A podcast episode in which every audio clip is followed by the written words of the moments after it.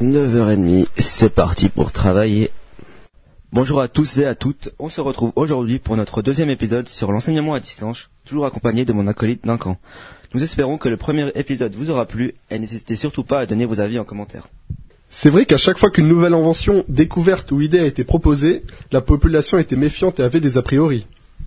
Il a ensuite fallu du temps et des arguments afin d'accepter ces nouvelles idées. L'enseignement à distance ne fait pas entorse à la règle et les gens ont beaucoup de préjugés à son sujet. Oui, tout à fait Duncan. Même dans notre cas, nous avons hésité à vous proposer, chers auditeurs, ce sujet. Car nous avions aussi nos propres préjugés. Mais c'est grâce aux chroniques comme la nôtre que des sujets comme l'enseignement à distance peuvent être découverts et appréciés par les gens et ceux qui nous écoutent. C'est pour cela qu'aujourd'hui nous allons vous parler d'un problème. Est-ce que les préjugés des gens sont-ils un frein pour l'expansion de l'EAD dans le futur?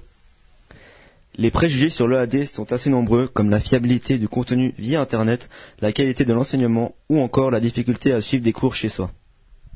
En effet, tous les établissements donnant des cours à distance sont censés être fiables, mais des vecteurs plus rapides et privilégiant une plus large information, comme des TIC, autrement dit les technologies de l'information et de la communication, rabaissent la réputation des établissements.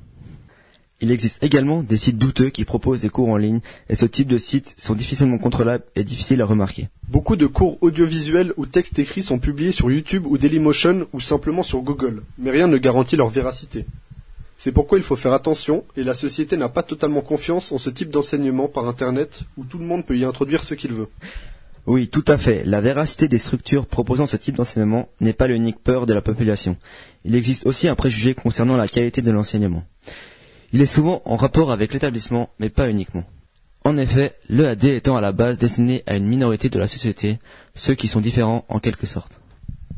Cela amène également une certaine peur puisque les cours semblent être destinés à des gens ne pouvant pas recevoir la même éducation.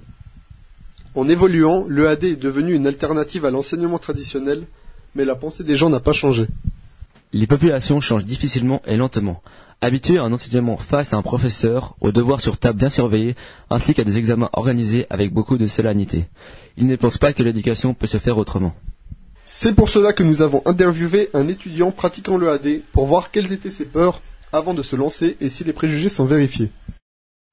Nous accueillons aujourd'hui sur notre plateau Monsieur Georges Matos, une personne pratiquant l'enseignement à distance, afin qu'il nous parle de ce style de vie et des problèmes qu'il a pu rencontrer. Combien de temps avez-vous pratiqué l'enseignement à distance Pendant 4 ans. Quel âge avez-vous J'ai 33. Dans quel but Je voulais juste euh, me cultiver un tout petit peu plus, quoi. Juste euh, avoir un, un diplôme à la fin. Quelles étaient vos attentes face à ce système Bah, en fait, c'est la, ça a été la première fois que j'ai utilisé ce système. Et puis euh, au début, j'étais un peu craintif, mais j'ai- bien aimé. Je suis bien adapté. Et puis la plateforme, elle était aussi assez facile à utiliser. Comment s'appelait l'établissement où vous étiez Universidade Aberta. Donc euh, plus précisément, quelles étaient vos peurs en vous lançant dans ce système? De ne pas réussir, de, de tout lâcher après un, deux mois. Euh, je savais pas à quoi m'attendre, mais en fait, euh, ce système, il- je pense qu'il fonctionne assez bien. Quoi.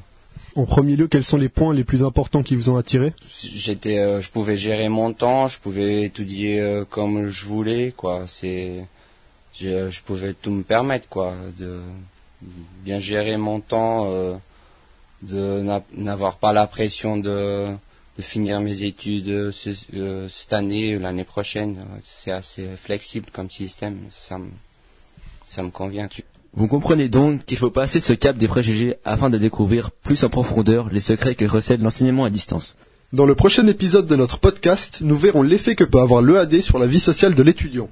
Merci de nous avoir écoutés, continuez à nous suivre, c'était Sylvain et Duncan et nous vous disons À la prochaine